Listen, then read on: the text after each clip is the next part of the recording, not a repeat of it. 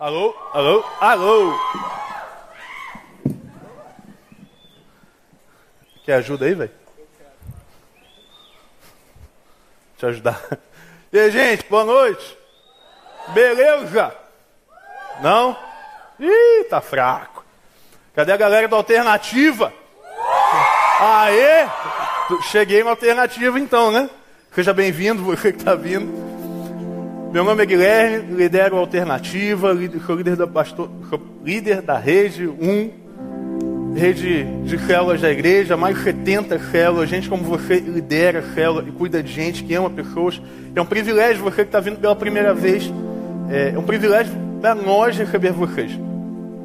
E nós estamos começando hoje, hoje, nesse minuto, nesse momento, às 15 para as 9 da noite, segundo horário de Brasília, uma série baseada ou com a ideia de uma série que lançou no Netflix, que chamada Touching Reasons Why, que estourou.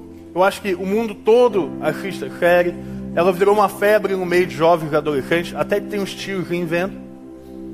Realmente é algo ah, foi é surpreendente o que essa série viu, fez e, e o que a série tem feito no mundo os debates que ela tem proporcionado, as falas que ela tem criado. Quem já viu a série? Levanta a mão para eu ver. Quem já viu? Quem viu tudo, tá, gente? Quem tá vendo não vale não. Tá, baixa aí.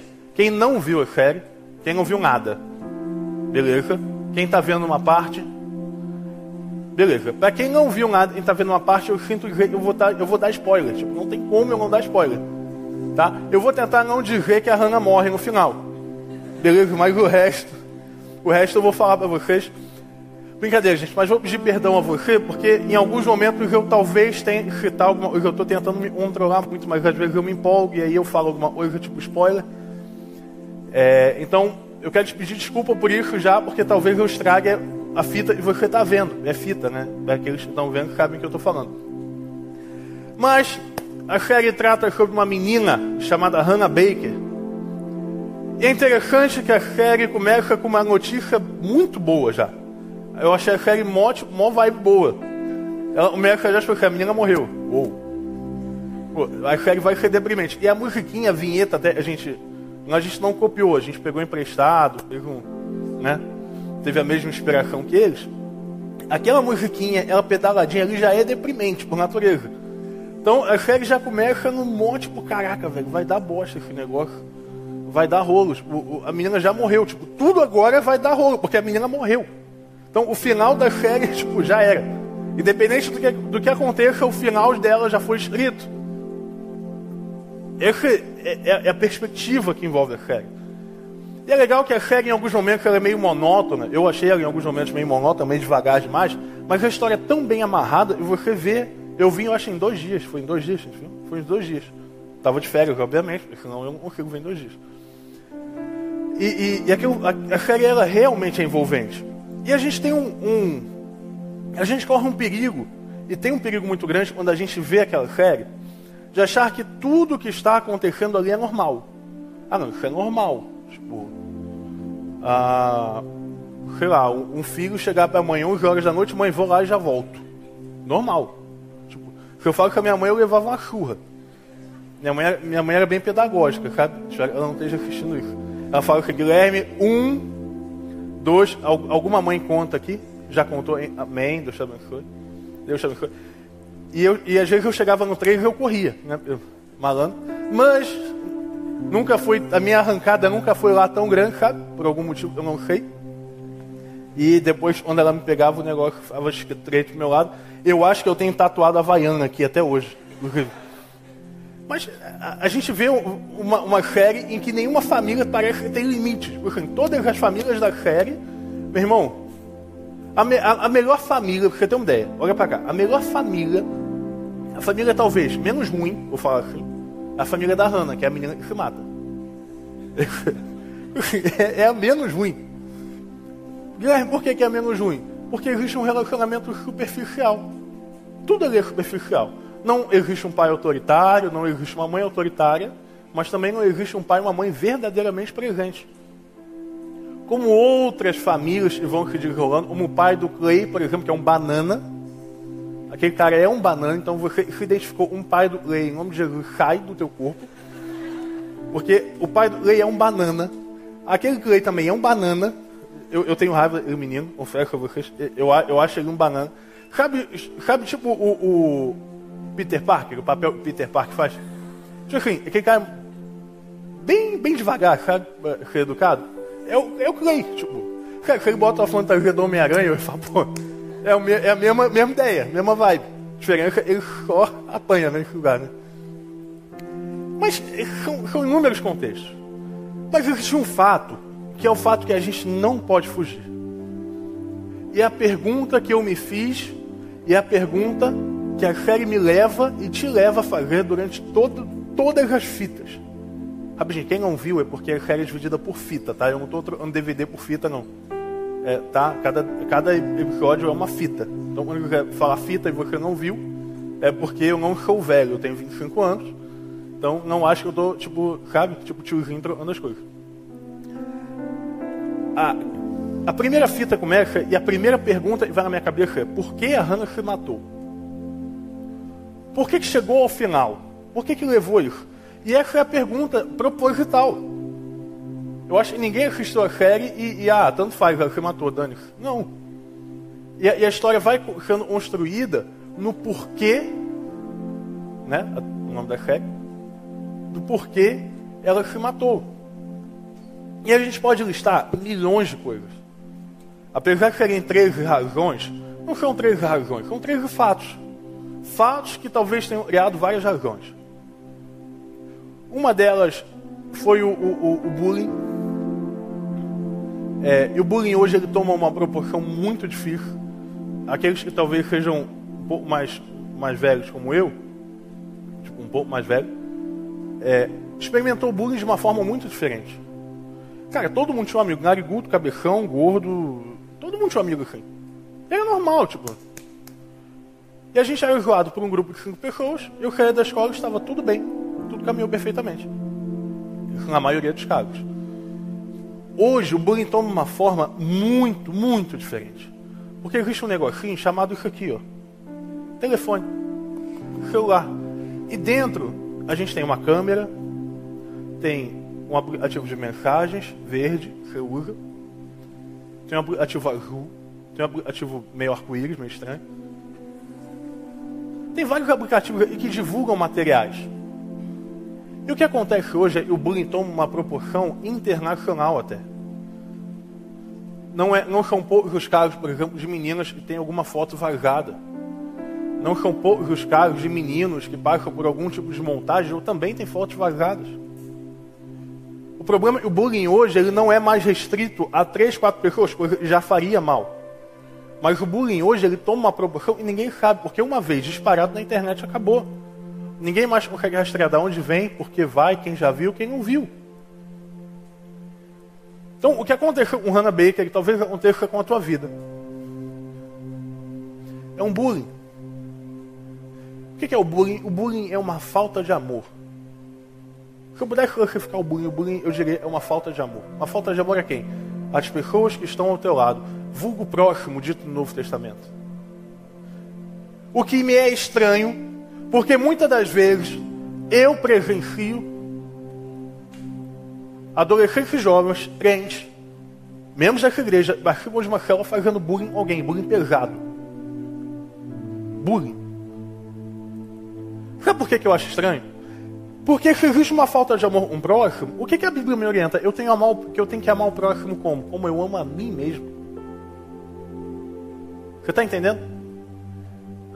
Que existem pessoas que conhecem a palavra de Deus, que foram alcançados por Jesus, mas que são capazes de ferir pessoas com aquilo que falam. Ah, lá vai fulano, lá vai fulano, que excluem pessoas. Que isso é falta de amor.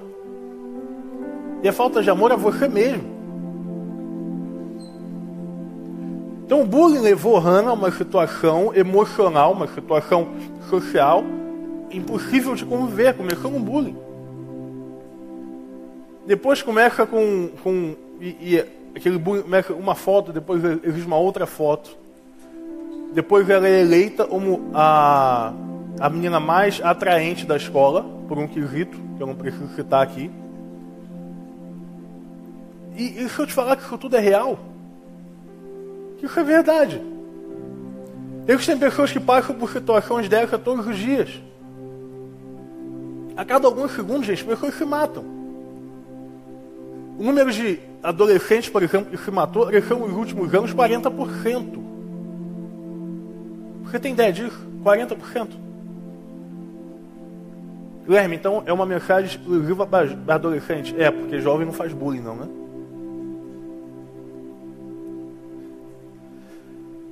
Uma das coisas que talvez tenha levado Hannah também a, a, a viver aquilo que ela viveu foi a tal da imparcialidade.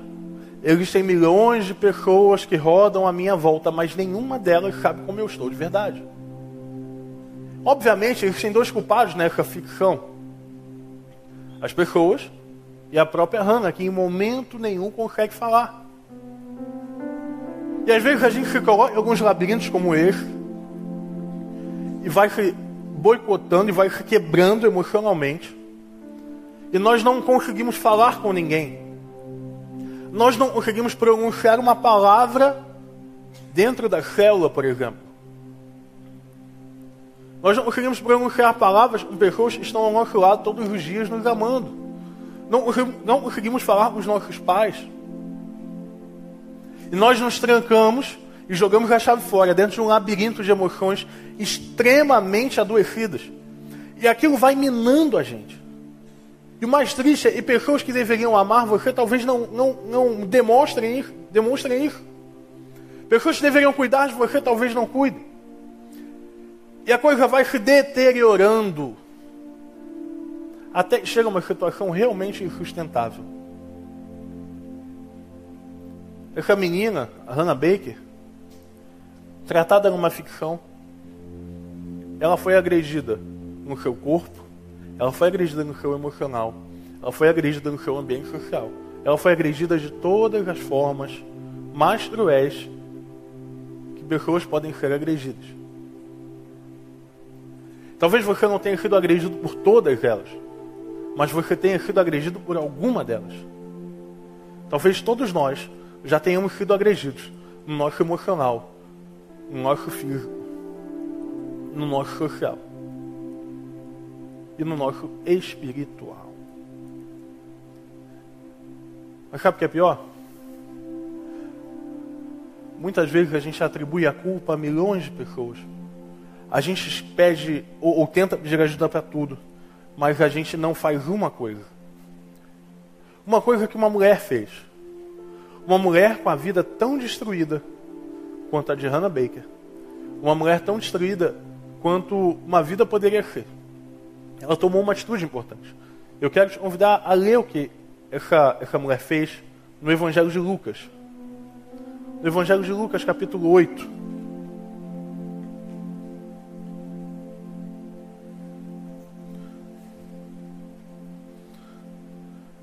Evangelho de Lucas, capítulo 8, versículo 43. A gente vai projetar na tela para você. Não trouxe a Bíblia, não baixou no teu, no teu telefone. Ou leia aí, ou senta do lado de um crente.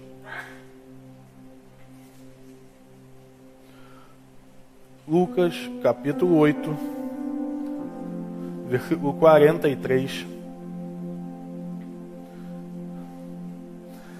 E estava ali certa mulher que havia dois, que há dois anos vinha sofrendo de hemorragia e gastara tudo o que tinha com os médicos, mas ninguém pudera curá-la. Ela chegou por trás dele, Jesus, tocou na borda do seu manto e imediatamente cessou a hemorragia. Quem tocou em mim? perguntou Jesus, como, se, como todos nega, como todos negassem, Pedro disse: Mestre, a multidão se aglomera e te comprime. Mas Jesus disse: Alguém tocou em mim. Eu sei que de mim saiu poder. E então a mulher, vendo que não conseguia passar despercebida, veio tremendo e prostrou-se aos pés de Jesus. Na presença de todo o povo, contou porque tinha tocado nele. E como for instantaneamente curado. E então ele lhe disse: Filha, vá, a sua fé a curou. Sua fé a curou.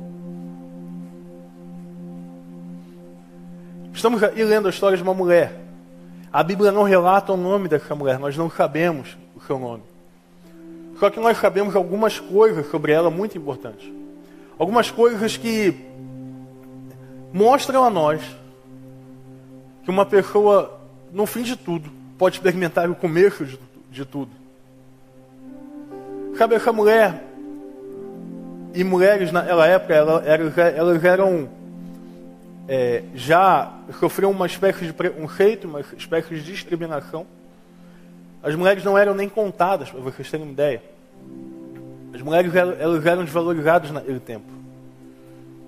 E como se não bastasse uma mulher ser desvalorizada, aquele tempo entendia que quando a mulher ela menstruava, posso falar isso, vocês não se escandalizam, né? Ela passava por um momento impuro da vida dela. E note que a Bíblia fala que essa mulher sofria de uma constante hemorragia. Você entende o que quer dizer isso? Essa mulher há anos menstruava, dia após dia, hora após hora, após hora minuto após minuto. Obviamente eu não sei, eu não consigo imaginar o que seria isso. Graças a Deus eu não sei. Mas na época não tinha troverã, na época não tinha remédio, o tal do absorvente. Você imagina o constrangimento daquela mulher. E sabe, certamente era uma mulher que não era pobre. Porque a Bíblia dá uma ênfase em que aquela mulher perdeu tudo e tinha indo atrás de médicos. Eu quero te convidar a pensar como é que era o emocional dessa mulher. Uma pessoa já é discriminada, agora vivia à margem da sociedade porque era impura. Ela era destacada do povo, ela não podia tocar em ninguém. Uma pessoa impura, gente, não podia ser tocada. Você tem uma ideia, a impureza era tão grande, e, e hoje algumas religiões ainda são, que a sombra de alguém poderia trazer impurezas para a tua vida. Imagina, por exemplo, os leprosos, também eram impuros. É óbvio que a gente está tratando de duas questões diferentes. Mas os leprosos, quando chegavam perto de alguém, eles tinham que gritar: Ei, imundo! Imundo chegando! Era desse tipo de humilhação que a gente está falando. Uma mulher que não podia chegar perto de ninguém, que ela não podia ser tocada, ela não podia ser vista. Uma mulher certamente já estava muito fraca. Eu imagino uma mulher extremamente magra, extremamente abatida, certamente com anemia e tudo aquilo que, um, que um, uma hemorragia constante pode trazer. Estamos falando de uma mulher rejeitada, uma mulher à margem da sociedade, uma mulher discriminada, uma mulher doente fisicamente. Você está achando a vida de Hannah Baker difícil? Essa mulher sofria durante anos. Anos. Você está achando e tem pena de Hannah Baker? Hannah Baker não existe. Essa mulher existiu. Você entende que o sofrimento ele é real? O sofrimento ele pode ser real na tua vida, pode ser real na minha vida. E nós um dia podemos ter dinheiro, nós podemos ser pessoas populares, podemos ser bem aceitos, até ter uma família estruturada. Mas como quem não quer nada, um vento pode bater e levar tudo aquilo que era nossa base. Tudo aquilo. E aí nós podemos começar a procurar ajuda e não achar. Você imagina o que é, que é você gritar por ajuda e não encontrar ninguém que possa te ajudar? Você gritar, socorro, socorro, preso dentro da tua jaula, preso dentro de uma solitária emocional, preso e algemado pelas, por correntes, algemados em seu corpo, não conseguindo olhar para o sol e ver aquilo que Deus fez.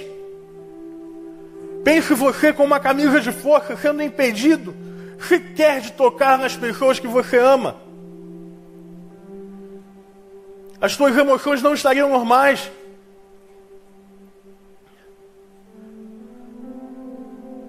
Suas emoções estariam certamente muito quebradas, como estava dessa mulher. Essa mulher vivia numa jaula, vivia presa. As pessoas não entendiam o que passava com ela, coitada.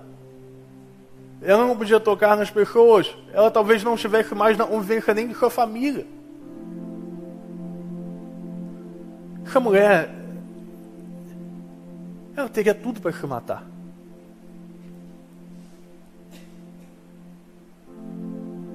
Ela poderia ter atracado razões para perder a sua própria vida.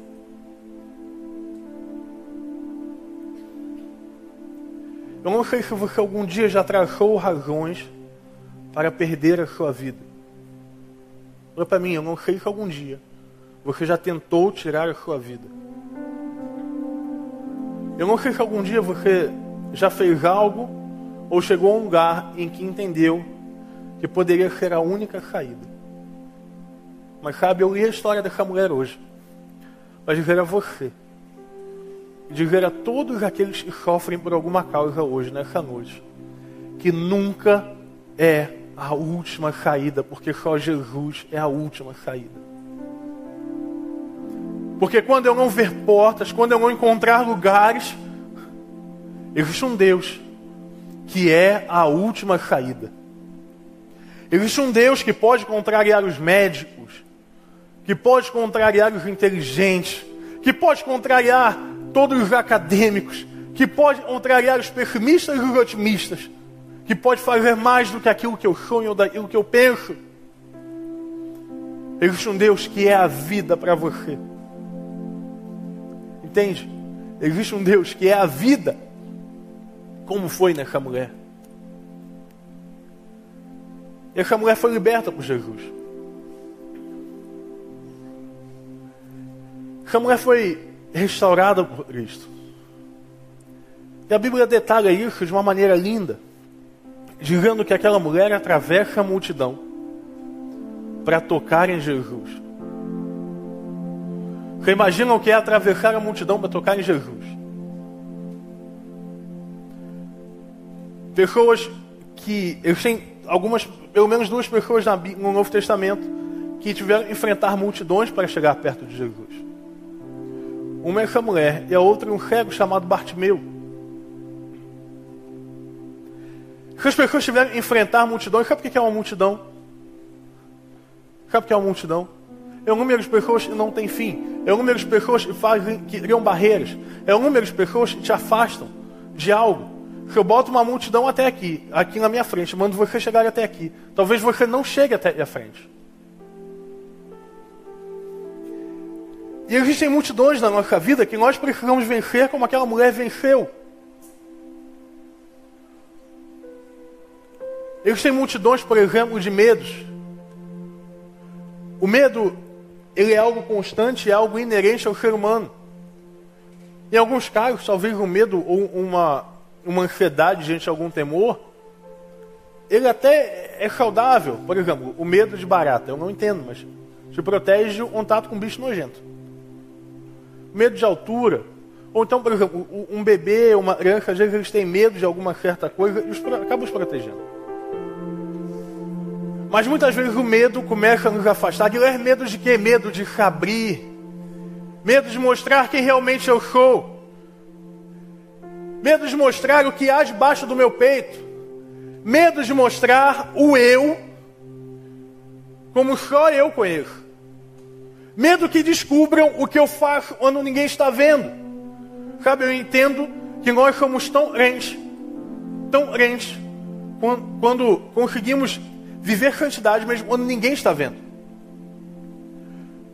Somos rentes quando não precisamos ter medo de que aquilo que as pessoas não veem, eu não preciso esconder. De poder pegar, olha, meu telefone, pode abrir aqui o meu telefone. Não tem problema. Eles têm coisas da minha privacidade, devem ser respeitadas, como conversas, diálogos saudáveis. Mas não existe pecado no meu telefone. Será que você é capaz de dizer isso? Que você é capaz de olhar no espelho do seu coração e falar assim: Eu não tenho medo que ninguém veja quem eu sou de verdade. Eu não tenho medo que me vejam. Porque eu vivo uma vida reta diante do Senhor. Peco, mas busco perdão. Você pode dizer que não tem medo que Jesus te veja como você é. O medo pode te afastar disso. O medo pode ser uma multidão extremamente cruel na sua vida. Outra multidão que a Bíblia conta, que pode nos atrapalhar, é a multidão de Satanás. Sim, Satanás, rabuto, capeta, capiroto. Ele existe. E a Bíblia fala, ele anda ao teu redor, buscando a quem possa tragar e destruir. Sabe, a Bíblia, em algum momento, uma pessoa endemoniada, e quando Jesus questiona quem é, o que está acontecendo naquele corpo, o demônio diz: Meu nome é Legião. Sabe o que é uma legião? Uma legião era um grupo e uma armada de soldados romanos. Uma região, uma legião era uma multidão. Uma multidão que afastava uma pessoa de Jesus. Existem multidões que afastam jovens e adolescentes de Jesus. Existem uma multidão de diabos, de Satanás. Existe uma multidão de capetas, de espíritos imundos que e querem afastar você dos braços de Jesus. E, inclusive, em algumas pessoas, ele chega a tomar o corpo dessas pessoas. E essa multidão é maligna. É uma multidão que toma razão. É uma multidão que toma sentido. É uma multidão que dá ordens sujas e imundas. É uma multidão que afasta você do caminho de Jesus Cristo. É uma multidão que te acusa, que aponta o dedo para você e fala: você é ruim, você não merece estar aqui nesse lugar. Você não merece essa família. Vai lá e se mata. Vai lá e, e, e prejudique alguém. Vai lá e beba, vai lá e fume. Vai lá e venda o seu corpo. Existem multidões de entidades malignas que querem nos afastar de Jesus. E talvez você tenha chegado aqui hoje, e para você ter chegado aqui hoje, houve uma luta espiritual. Sim, uma luta. A Bíblia fala de luta, de batalha. Eu quero te falar que a tua vida é tão preciosa que nesse momento se trava uma batalha. Porque o diabo não quer perder a sua vida. Mas Deus já ganhou a sua vida. E há esse confronto no mundo espiritual. Há esse confronto de entidades que querem afastar você de Jesus. Mas em nome de Jesus eu quero te desafiar a fazer o que aquela mulher fez e romper a multidão e atravessar a multidão, porque do outro lado da multidão está Jesus Cristo. Do outro lado da multidão está aquele que cura, está aquele que restaura. Não existe multidão nenhuma mais forte do que a presença de Deus. Deixa eu te falar uma coisa: Satanás já está derrotado em nome de Jesus Cristo. Não existe Satanás, não existe demônio, não existe possessão, que aguente o nome de Jesus, porque o nome de Jesus tem poder. Por isso que nós no final de orarmos, falamos assim: eu oro em nome de Jesus. Porque quando oramos em nome de Jesus, é um poder, porque Jesus é o nome sobre todo nome. Então nessa noite, talvez algo esteja perturbando a tua vida. Talvez algo esteja afastando você de Jesus. Mas eu quero falar que é por esse nome que eu declaro o fim dessas correntes na sua vida. É pelo poder desse nome. Porque quando atravessamos a multidão, nós podemos tocar a Jesus. E quando nós tocamos Jesus, Ele restaura a nossa esperança. Aquela mulher não tinha mais perspectiva de vida. Acabou aquela mulher, ela já foi em todos os médicos. Ah, mas Jesus é o médico dos médicos é o Todo-Poderoso. É aquele que, com um sim e com um não, abre e fecha, as, fecha portas e ninguém mais pode mudar. É aquele que a sua presença nos toma. É aquele que nos quebranta e nos devolve a esperança. Às vezes nós olhamos algum momento de nossas vidas, dizemos: acabou, já era. Não há mais saída, eu não tenho mais o que fazer. Sabe, e talvez você tenha chegado aqui. Lembra que eu falei sobre, olha para mim, sobre a série do Netflix? Que você começa sabendo qual é o final da Hannah? Que o final da Hannah já está escrito. Pois é. Talvez você esteja vivendo a sua vida com a mesma impressão. E o final da sua história já está escrito. A tua vida vai te levar para algum lugar e acabou. Talvez você tenha perdido a esperança de viver uma nova vida. Mas sabe, Jesus Cristo é a esperança da glória. A sua história não está terminada. A sua história não acabou, porque existe um Deus que faz nova todas as coisas. Existe um Deus que é capaz de transformar todas as coisas, que é capaz de dar o começo àquilo que era o fim, que é capaz de curar alguém em estado terminal. Sabe, a semana eu atendi uma pessoa e, e como, como, a história da, daquela mulher tocou meu coração e eu confesso a vocês que dormir foi difícil. Que dormir foi complicado. Uma certa manhã, nesses últimos dias, Aparece uma mulher na igreja pedindo para que alguém pudesse orar por ela. E eu fui. Foram me chamar, eu fui orar por essa mulher. Mas eu sou meio inquieto, sabe? E ela falou para mim, ah, eu queria que você orasse. Porque. Orasse por mim, porque eu, eu vou fazer algo que eu não gosto. Foi bom. O Espírito Santo de Deus me tocou naquele momento, tem algo errado. Não deixa essa mulher ir embora. Eu falei, ô, peraí. O que, que eu vou fazer? Eu falei, Senhor, o Senhor está mandando? Me dá as palavras, me mostra o caminho. E a gente começou a conversar. Eu vou resumir a história para você. Aquela mulher, ela é camelô, trabalha nas ruas de um bairro. E o marido dela foi acometido por, um, por uma tuberculose. Estava em casa, magro, sem poder trabalhar ela, mãe de quatro filhos, tendo que cuidar do marido, ia ser despejada no dia seguinte. Não tinha dinheiro para poder comprar uma caixinha de alguma coisa para voltar vendendo como ela fazia. Ela veio para cá, parar aqui. Você pode pensar, Guilherme, então você deu um dinheiro e acabou. Eu até pensei, bom, eu vou dar um dinheiro para ela. O senhor trouxe ela aqui, eu vou pegar o meu dinheiro e vou investir na vida dela. Deus botou na minha frente, eu não vou deixar embora. Deus me deu a palavra, Deus me deu a pessoa para que eu pudesse ajudar. Mas tinha algo mais. Eu falei, moça, a senhora falou que ia fazer algo que não gosta. Mas a senhora quer alguma coisa? Falou, não, meu filho, eu vou, eu vou e, e, e ficamos alguns 15 minutos. Ela falou assim: Eu vou. É...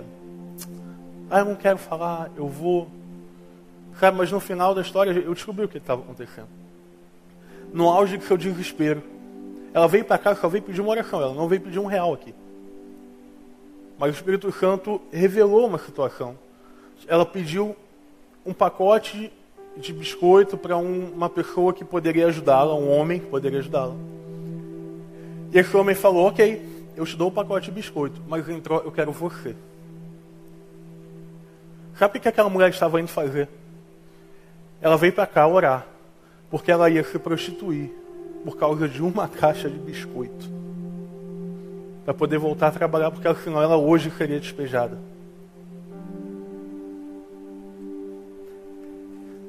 O, o que falar para uma mulher dessa?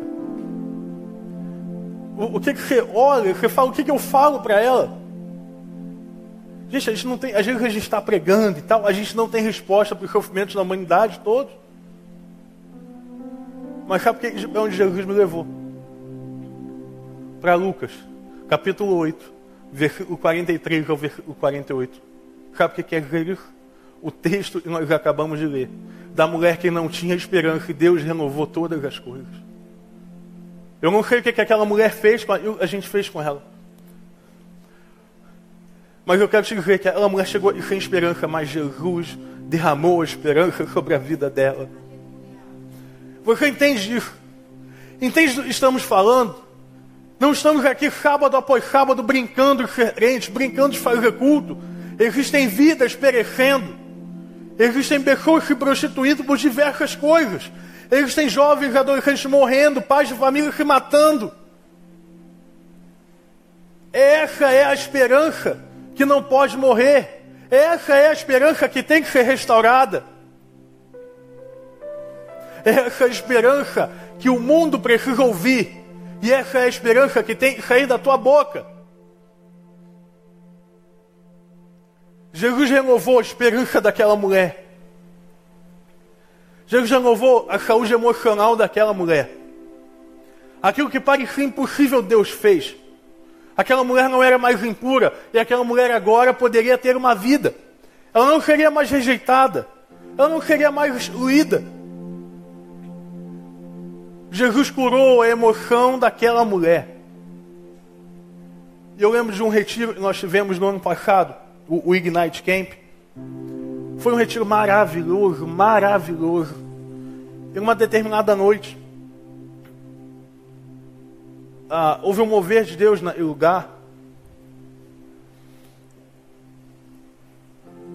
Eu lembro a história de uma menina que, que após terminar o culto, ela procurou a Raquel, procurou a mim, e ela chorava compulsoriamente. Ela buscou a gente, para quê? Para falar, para conversar.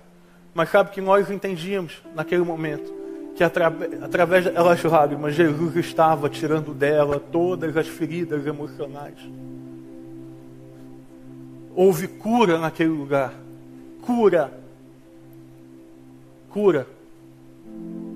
Deus curou e tem curado pessoas. Terapeuta nenhum é capaz de reescrever a sua história. Eles são fundamentais. Vá vá por autoconhecimento, vá por dificuldades, vá por tentar entender as suas doenças, procure médicos que possam lhe ajudar. Não sou contra nenhum deles e amo eles. Agora nós temos que entender que transformar a vida e mudar caráter é só o médico dos médicos que faz. Eu posso louvar o nome do Senhor porque essa menina até hoje está no meio de nós e foi tratado, está sendo tratado em nome de Jesus. É fácil? Claro que não. Mas ela encontrou Jesus que cura as emoções dela. Jesus curou o corpo físico daquela mulher. Isso, cura. Cura física. Guilherme, cura é possível? Claro que é. Claro que é. Jesus pode curar uma pessoa em uma doença terminal? Pode. Jesus pode transformar o corpo de alguém? Não foi ele que criou?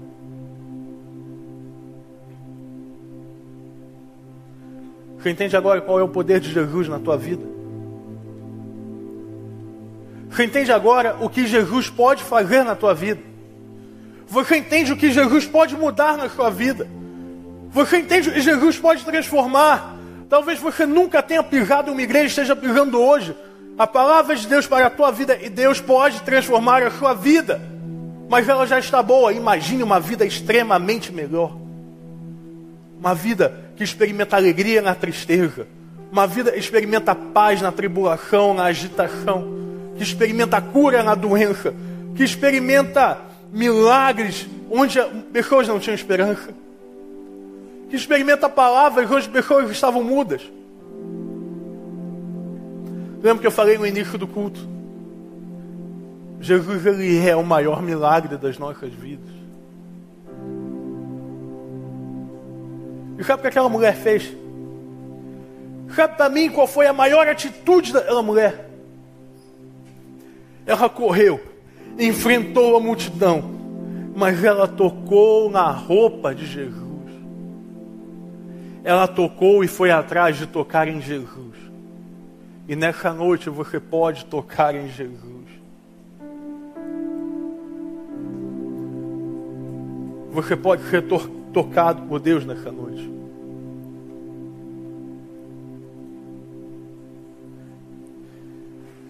E sabe o que acontece quando a gente toca em Jesus?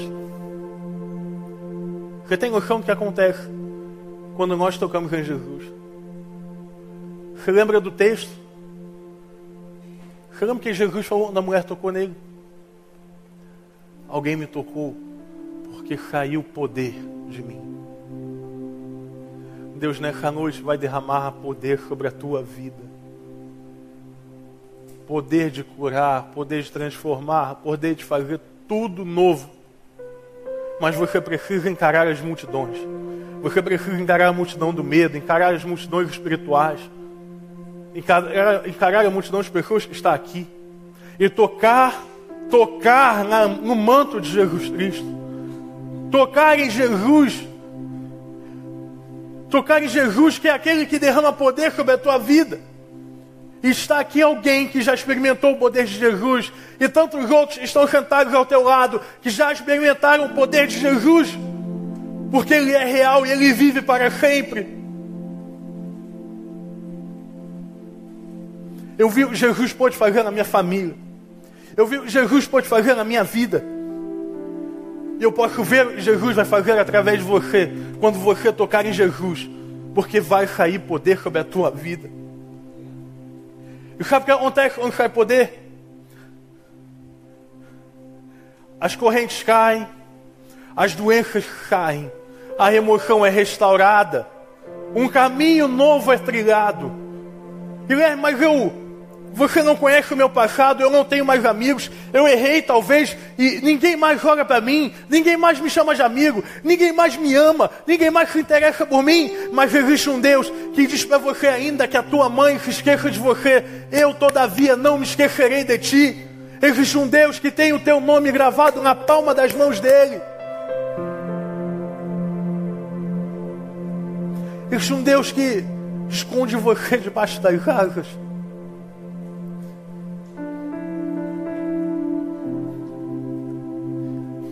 E é esse Jesus que está aqui agora. Não porque há um clima, não porque tem luz, não porque tem teclado, não porque tem alguém falando, mas porque a palavra de Deus diz que aonde estiverem dois ou mais reunidos em meu nome, ali eu estarei. E Jesus está nesse lugar. Eu quero te convidar a baixar a tua cabeça agora. Você que está vindo pela primeira vez,